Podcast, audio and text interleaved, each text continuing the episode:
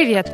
Я продюсер и ведущая подкаста «В двух словах», и я буду очень рада, если вы подпишетесь на телеграм-канал подкаста «В двух словах», а еще поставите сердечко на Яндекс Музыке.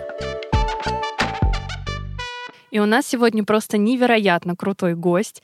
Инна, клинический психолог, сексолог. Поговорим про гигиену, про основные гигиенические навыки и про то, как сделать ежедневную гигиену привычкой у детей по большей степени. Инна, привет! Привет. Э, расскажи, пожалуйста, немножко о себе, чтобы э, все понимали уровень вообще такого крутого специалиста, который ко мне пришел. Хочу, кстати, сказать, что вы очень много теряете от того, что я не записываю видео-подкаст, потому что перед вами просто шикарнейшая женщина, поэтому все слушайте, что она сейчас будет говорить. Я прям это зардела. Спасибо большое, мне очень приятно. Правда, люблю, когда меня так прям раз так представляют. А, я Инна Сорока. Я занимаюсь уже более шести лет вопросами а, секса, сексуальности, сексуальных взаимоотношений. И у меня даже есть проект по обучению специалистов по половому воспитанию. То есть это прям целое такое большое направление. А подскажи, пожалуйста, вот если говорить именно про гигиену, что вообще она в себя включает? Ну, потому что помимо э, каких-то естественных э, таких вещей, как э, чистка зубов, э, принятие душа регулярного, вот есть там что-то еще такое, что чаще всего можно забыть рассказать ребенку? Ты знаешь, а, вообще у нас тема гигиены очень часто относится вот как раз почистить зубы и привести себя в порядок. А вообще, если мы берем те, а, термин сам гигиена, то это очень большой термин. Туда входит и понятие гигиена здоровья, гигиена сна, гигиена психологического здоровья, медицинского здоровья. Поэтому это очень обширный термин. Если мы говорим про гигиену обычную, то, конечно же, там помимо почистить прекрасные, замечательные зубки, есть еще интимная гигиена. И если мы легко и свободно своему ребенку можем рассказать и показать, как ему почистить прекрасные зубки, и даже купить ему красивую щетку с какой-нибудь невероятно вкусной пастой, то объяснить ему, как подойти к интимной гигиене, это, конечно же, крайне сложно. И родители постоянно в этом направлении испытывают очень большое затруднение. Почему? Потому что не знают действительно, как это делать правильно. Мы сегодня об этом обязательно поговорим. Не знают, как правильно называть интимные части тела, так, как они называются, или какими-то специальными терминами. Причем и об... Или корнишон. Слышала я и такое. Ты знаешь... Продуктовыми терминами почему-то очень часто. Да, еще иногда бывают такие детские писечки, писюнчик, там, ну или бывает... Уменьшительно-ласкательные. Уменьшительно-ласкательные, да, абсолютно да. Иногда родители очень изощренные названия придумывают. Мне кажется, что иногда проще пенисом назвать или вульвой. Поэтому, наверное, правило номер раз. Учить себя первую очередь и своего ребенка называть интимные части тела так, как они называются. Я понимаю, что говорит там пенис, мошонка, вульва. А, это очень сложные названия, но мы же называем локоть локтем, там ягодицу ягодицей. Поэтому здесь, конечно же, очень важно называть э, все своими именами. А скажи, пожалуйста, вот именно если раскрывать понятие гигиена для ребенка, да, чтобы объяснить ему, что это такое, что бы ты сказала? Я сказала бы, что это ряд мероприятий, которые позволяют тебе и твоему организму быть красивым, здоровым и там, привлекательным, если это важно для кого-то. Мне кажется, что вот очень важно, что ты в одном этом предложении действительно проговорила гигиену и здоровье, потому что мы почему-то часто совершенно разделяем эти понятия, да, и к стоматологу даже люди иногда тщательнее готовятся, чем к гинекологу или урологу. Обычно знаешь, как это выглядит? Я просто из медицинской семьи, и как раз у нас есть гинекологи, И там, конечно же, есть как раз вот эта история, что приходят разные. У каждой семьи есть свои действительно очень ценности. Если мы говорим опять, да, возвращаемся к нашим прекрасным зубкам, раз у нас такая сегодня в поле э, гинекологи и стоматологи возникли, то как-то говорить про боль в зубах и здоровье ротовой полости, это естественно. А говорить о гигиене половых органов и профилактике здоровья именно с точки зрения физиологии половых органов, мы как бы молчим. Сложно. Да, действительно, Это такое есть. Я кстати, вот как раз, когда готовилась записывать подкаст, вспомнила такую историю, что, ну, не знаю, может быть, сейчас такого уже нет, но когда я училась в школе, в 11 лет у нас была плановая диспансеризация, и нас, девочек, всех впервые отвели к гинекологу, а мальчиков отвели к урологу. У нас было столько впечатлений, потому что мы столкнулись с такими странными для нас вопросами, и потом мы скорее обсуждали это не в контексте, что вот хорошо, что мы сходили, у нас у всех все хорошо, а мы обсуждали, что у нас у всех спрашивали, спим мы с кем-то, не спим. Ну, то есть, э, видимо, какая-то корректность, мне кажется, возможно, даже отсутствовала, потому что нам было по 11 лет, и нас эти вопросы смутили. И главное, что никто из наших взрослых нас вообще к этому не подготовил.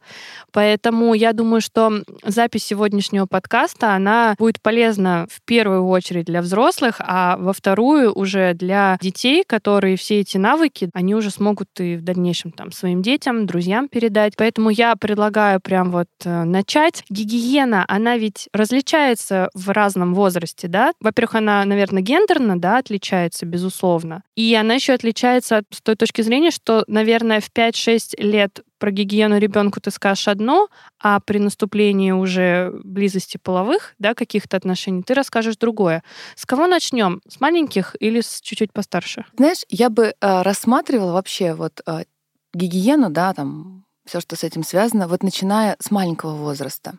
Потому что если, у, если в семье есть традиция с маленького возраста обсуждать эту тему и прививать навыки, то в подростковом возрасте, когда начинается период пубертата, и когда действительно гигиена немного меняется, поговорить будет гораздо проще, гораздо легче. Мы говорим о том же самом, но плюс добавляем какую-то информацию.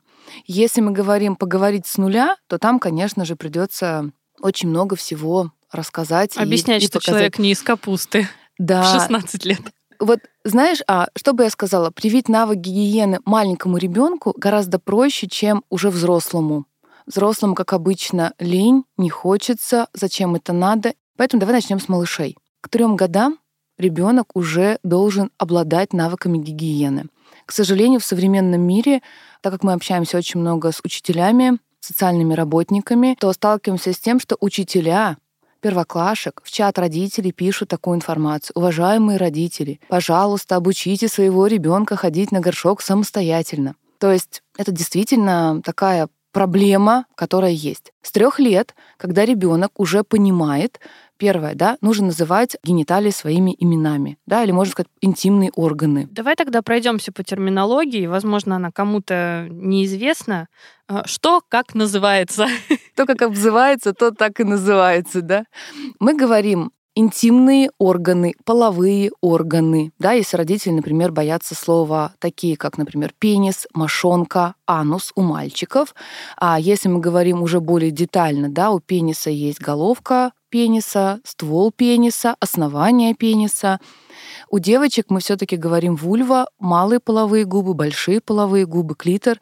Но маленьким мы такую а, давайте определим маленький, до пяти лет. Да-да-да. Это такой дошкольный возраст. Маленьким мы не говорим там, у тебя, знаешь, есть клитор, у тебя есть половые губы. Только тогда, когда дети действительно этим интересуются, мы можем говорить об этом.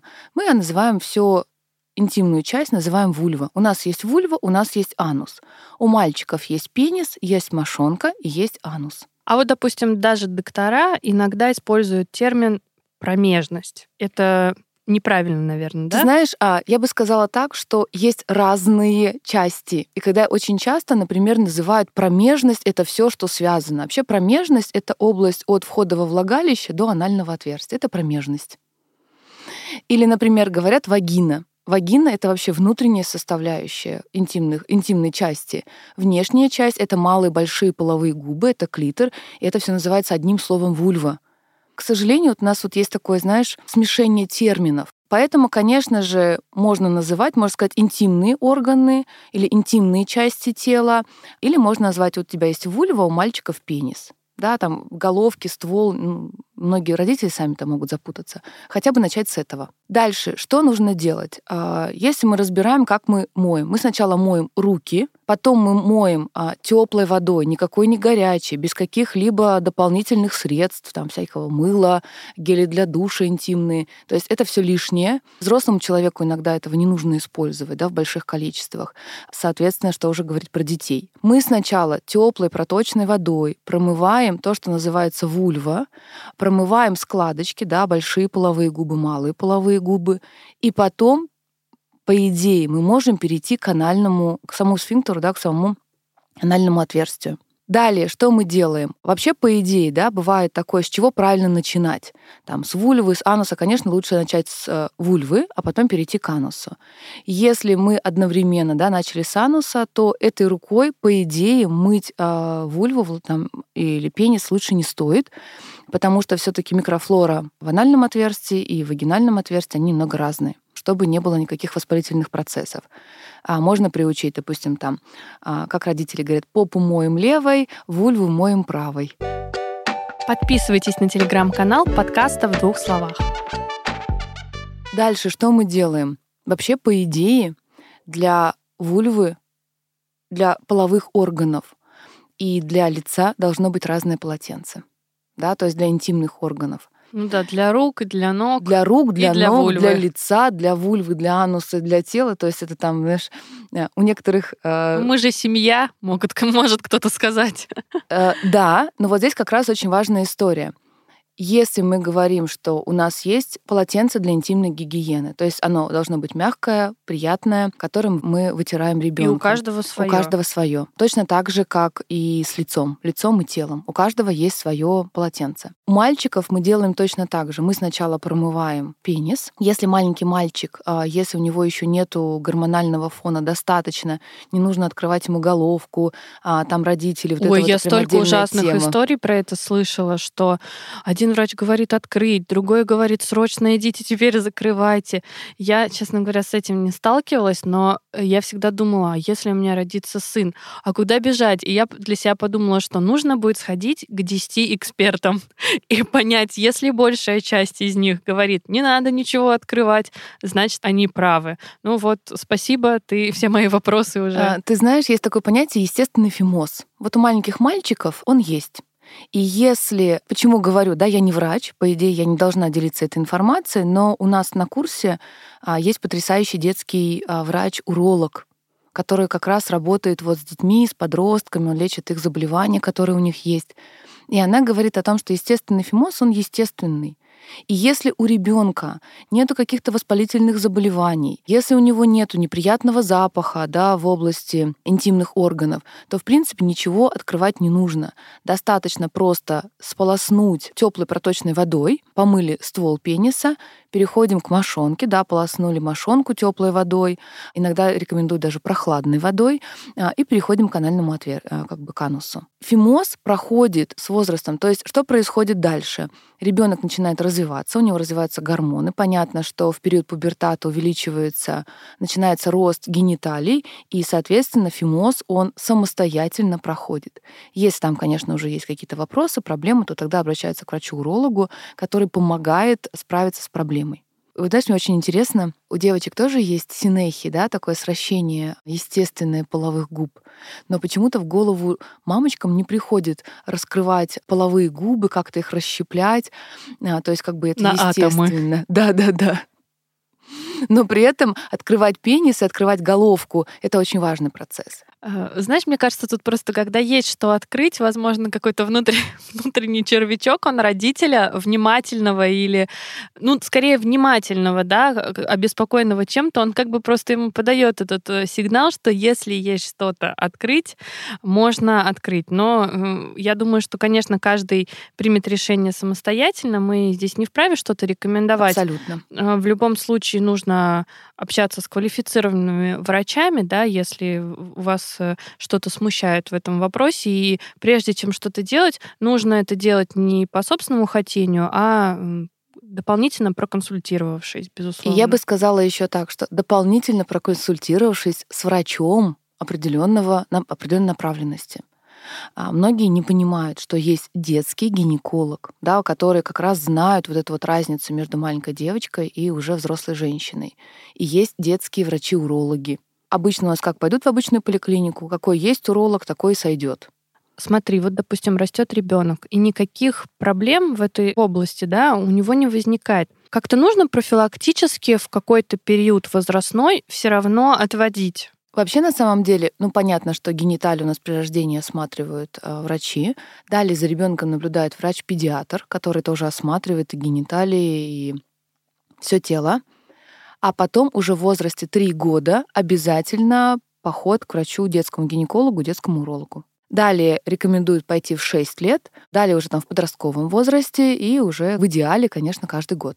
Если ребенка с детства не приучают ходить профилактически к доктору, то прийти к нему в 11, 16, 18 ему уже значительно сложнее, потому что нет такого ритуала, нет такой привычки, и, скорее всего, действительно человек будет терпеть а, все, что угодно, да, как бы в своей жизни, любой физический дискомфорт. Поэтому я думаю, что здесь тоже важно внимательно относиться к сигналам детей, да, и не призывать их терпеть. Мне кажется, лучше, как бы вы заняты не были, лишний раз ходить с ребенком к врачу. Пусть вам даже скажут, что там все в порядке, но он, вступая во взрослую жизнь, не будет на ногах переносить гриппы, куча всяких э, болезней, да, и при этом, если мы говорим про половую жизнь, и венерических, да, которые иногда могут никаких сигналов не давать, а потом, хоп, дать резкий сигнал, а к врачу уже, может быть, даже немножко и стыдновато идти будет. А самолечение это тоже зло. Ты знаешь, вот ты сейчас подняла очень классную тему, что к врачу идти стыдно. То есть, если я пойду там к ухо, горло, носу, окей. Если я пойду к тому же самому стоматологу или кардиологу, тоже окей. Гинеколог. Все же будут знать, что я живу половой жизнью. Все же будут знать, что я беременная. Уролог, о ужас, все будут знать, что у меня есть пенис. И вот это как раз а, говорит о том, что у нас, во-первых, как бы это ужасно сейчас не звучало, отсутствует грамотное половое просвещение. У нас родители этой тем, эту тему очень боятся, не интересуются, потому что они считают, что это связано с сексом, хотя это вообще про здоровье, это про границы. Про продолжительность жизни на самом деле. Абсолютно потому... верно. Потому что у нас, а, вот знаешь, как бы тема полового воспитания, а, она сразу такой секс-просвещение. Все, мне сейчас моему ребенку расскажет про секс и презервативы, хотя на самом деле там совсем и про порно другое. покажет еще Порно покажет обязательно, да. И ребенок обязательно еще в возрасте 9 лет пойдет покупать презервативы и активно заниматься сексом. Угу. С плюшевыми медведями, да. И когда человек вырастает, а, он вообще не понимает, а куда идти, а что делать. И что самое ужасное, он даже, может быть, и прочитал, и нашел хороший блог, а что-то послушал, и он даже знает, как пойти туда, но у него есть много стыда. Поэтому, чтобы не было стыда, мы потихонечку начинаем с элементарных вещей. Это гигиена. Я бы еще хотела поговорить, знаешь, отдельно о том, как обучать ребенка гигиене. Да, давай, конечно, это, это очень интересно. Изначально это родитель делает самостоятельно. То есть родитель спрашивает у ребенка разрешение, а, говорит, что сейчас ним будет происходить. Мы сейчас с тобой будем заниматься интимной гигиеной. Мы с тобой помоем наше личико, там, не знаю, почистим наши прекрасные, замечательные зубки, и теперь будем мыть то, что называется наши гениталии. Да, они тоже требуют ухода, они тоже требуют внимания. Можно я покажу тебе как? Да, соответственно, родитель очень спокойно, очень нежно берет ребенку, объясняет. Он каждое свое движение говорит, вот сейчас мы с тобой включаем кран с водой, теплая вода, попробуй. Мы с тобой обязательно вымоем ручки, потому что к интимным органам нужно прикасаться чистыми руками, чтобы не заболеть, чтобы не было каких-то там в дальнейшем проблем. Мы сейчас с тобой помоем нашу вульву. Давай аккуратненько, вот сполоснем нашу вульву, дальше продвигаемся ниже, сейчас мы моем анус. Ну, кто-то говорит попу, да, в принципе, ничего в этом ужасного нет, да, можно сказать, что мы сейчас помоем с тобой попу, далее полоснули руки, вытираем полотенцем, да, двигаемся дальше. С мальчиками то же самое, также сопровождаем. Когда ребенок уже знает, что зачем идет, можно предложить, а давай так, мы с тобой поиграем в игру. Можно придумать какие-то знаки, инструкцию по гигиене, ее даже можно найти. Можно купить плакат, повесить его в ванной. И родители говорят, сейчас мы моем и показывает. Да? И ребенок сам называет и потихоньку моет. То есть к пяти годам ребенок уже должен научиться самостоятельно выполнять навыки гигиены. Тут родители сейчас быстренько встрепенулись и сказали, как? В пять лет он же не сможет помыть голову или еще что-то.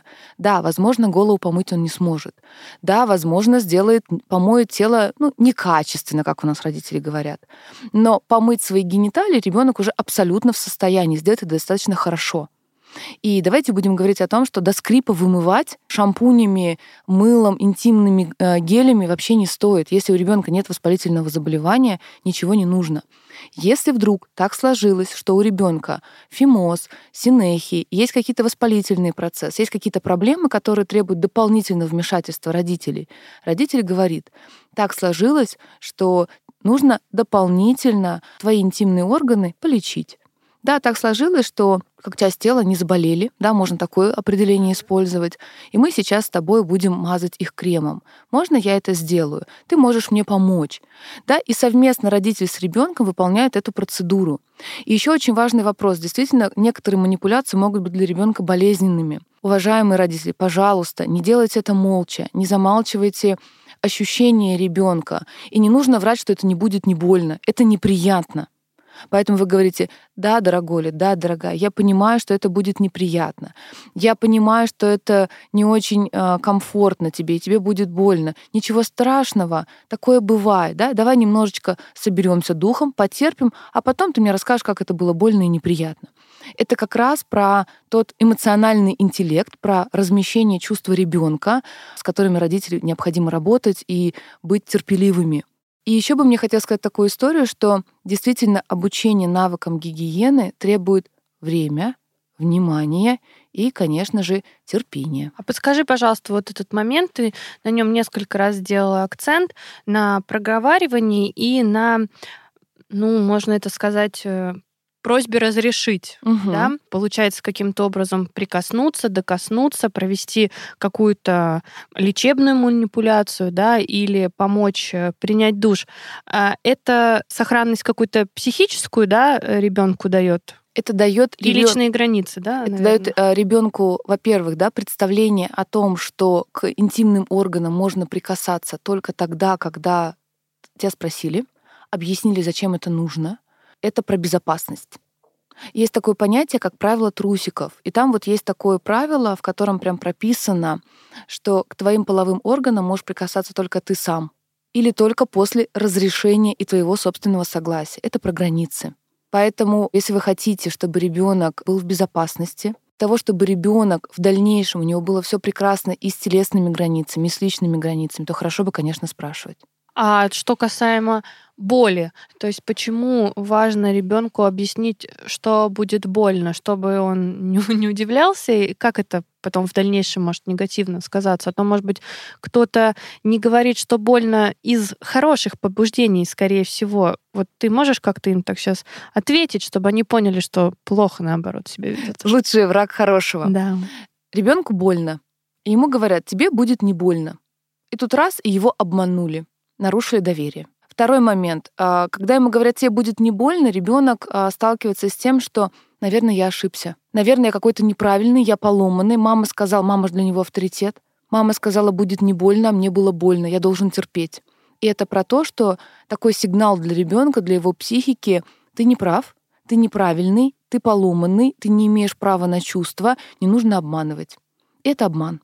Потому Ничего что себе. это такой, это получается у ребенка подмена понятий. И мама ему транслирует, что твои чувства не важны. Что ты рыдаешь? Что тебе больно было? Или тебя укусит комарик? Ребенок знает, как кусается комарик, а тут ему больно. И родители обесценивают чувство ребенка. И ребенок вырастает с измененным ощущением, что он какой-то неправильный. Он не должен чувствовать, не должно быть чувств, не должно быть эмоций, должно быть не больно.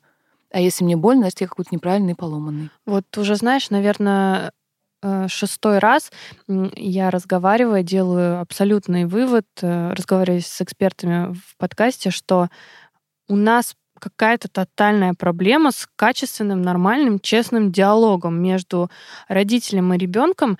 И получается, что родители зачастую то ли из-за нехватки знаний, то ли из-за того, что их у них очень много, они так хотят быть хорошими родителями, что, возможно, в погоне за этим лишний раз чуть-чуть могут где-то и обманывать ребенка, и что-то делать за него.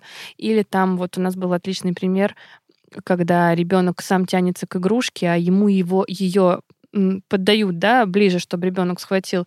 Мне кажется, это тоже какая-то вот такая интересная, возможно, особенность исключительно пока что нашей ментальности, потому что, да, мы здесь уже сто раз сказали слово «культура», и, видимо, и, видимо, мы и еще другие люди, которые про это сейчас очень активно говорят, мы сейчас ее и формируем. То есть она действительно отсутствовала, и как бы нам странным не казалось это, да, вроде мы от цивилизованного мира, и когда ездим отдыхать, понимаем, что мы ничем не отличаемся, там такие же люди, но, черт побери, они все более здоровые, чем мы. И я вот сейчас думаю о том, что мы все время сетуем на медицину, да, а если бы каждый в рамках своей семьи хотя бы, да, культуру гигиены качественно внедрял, откуда мы знаем? У нас, может быть, статистика была бы просто шикарная по отсутствию, по крайней мере, каких-то половых заболеваний. Я бы хотела сказать, знаешь, такой основной посыл про то, что можно ждать того, что наше государство что-то придумает, что-то будет внедрять, а можно взять и самому родителю сделать. Всегда можно найти специалиста, который занимается. Всегда можно погуглить, найти того эксперта, который тебе нравится. Сейчас в современном мире действительно есть книжки, которые можно читать с ребенком, можно разбирать эти вопросы. У нас есть, например, ассоциация специалистов по половому воспитанию, и можно к нам прийти, мы подберем качественного специалиста, который расскажет родителям, не нужно детям, если как бы у нас законодательство так устроено, что мы не можем детям рассказывать, а родитель может. Но, как показывает практика, а, когда предлагаешь курс для родителей про здоровье ребенка, про его границы, про его эмоциональное состояние, да, это касается сферы отношений отношения полов, не сексуальных отношений, а вот именно отношения полов мужчины и женщины, женщины, женщины или мужчины, мужчины. Про отношения родители боятся. Хотя там ничего такого сверхъестественного, ужасного нет. Родители боятся, переживают, о ужас. И, к сожалению, еще пока что много установок. Мне кажется, знаешь, тут такая интересная у нас с тобой мысль прозвучала. Возможно, ну, то ли инфопространство, то ли они сами себе как-то это надумали, что сейчас действительно для всех половое воспитание звучит как как синоним моему ребенку покажет порнофильм. Но если будут какие-то, как мне кажется, действительно научные доказательства, если медицинское сообщество скажет о том, что вот 10 пар, они привили гигиену, и у них уровень здоровья там 90%, а вот 10 пар, которые не привили, у них к этому же возрасту, да, уже миллион проблем. И родители, возможно, сдвинут свой фокус с вот порно на здоровье, условно. Потому что, знаешь, я вообще приверженец такой теории. Я часто с э, многими своими знакомыми вступаю в этот спор, но в моем представлении ребенок, он не выбирает, рождаться ему или нет. Если родитель принимает решение иметь ребенка, то он несет за него ответственность. И эта ответственность за то, чтобы он долго жил. И поэтому я считаю, что родитель должен сделать максимум для здоровья ребенка, не уходя, конечно, в фанатизм, но если действительно достаточно поговорить с ребенком и улучшить его качество жизни на 150%, то какие тут могут быть вопросы? Это, это даже твоих затрат материальных может не требовать. Так это вроде начали про детей и закончили взрослыми. Многие всегда растут из детства и растут из семьи. Если мы говорим, да, там про семейное развитие, есть два варианта. Первый, так как у моих родителей по образу и подобию, либо так, как от обратного, так как я не хочу, как у моих родителей. И тот, и тот вариант не является адекватным, да, он может быть деструктивным. Поэтому должна быть какая-то золотая середина. Поэтому если родители знают эту золотую середину, если я доступно, легко разговариваю на эти темы, неважно, папа, мама, бабушка, дедушка, без разницы — то вероятность того, что дети будут здоровее, у них будут более здоровые отношения друг к другу, к своим границам, к своему телу, и будет вот эта вот важная составляющая, которая говорится про интимное, вообще физическое и психологическое здоровье. Инна, спасибо тебе большое. Очень э, конструктивный, интересный разговор. Гигиена просто настолько оказалась обширной темой. Хочу немножечко подытожить, сказав то, что действительно, когда в семье появляются дети, настолько от взрослых зависит все, что с ними будет происходить в дальнейшей жизни. И если уж вы стремитесь быть хорошим родителем, пусть не идеальным, то, мне кажется, нужно действительно взять себе за правило хотя бы в плане здоровья ребенка максимально постараться о нем позаботиться и, конечно же, поговорить про гигиену. Думаю, что огромное количество лайфхаков Инна дала в нашем разговоре. Верьте в себя, у вас все получится, даже если внутренне вам будет тяжело, скорее всего, некоторым об этом поговорить. Вы должны представлять в уме своего счастливого, здорового ребенка с отличным просто отношением к гигиене, и это должно становиться вашим стимулом, к которому вы будете стремиться, перебарывать себя и исключительно из позиции здоровья и пользы говорить с ребенком о том, как правильно соблюдать гигиену. Ты знаешь, мне еще хочется прям такой, знаешь, это такой поставить, э, как это, остановиться тут. Не нужно быть хорошим родителем, не нужно быть идеальным родителем. В психоанализе есть понятие «достаточно хорошая мать» или «достаточно хороший отец». Не идеальный, но хороший. И на этом мы заканчиваем. Всем спасибо большое. Инна, очень рада, что ты пришла к нам в гости. Спасибо. Спасибо большое. Было очень приятно пообщаться. Ставьте лайк подкасту в двух словах на Яндекс Музыке и первыми узнавайте о новых выпусках.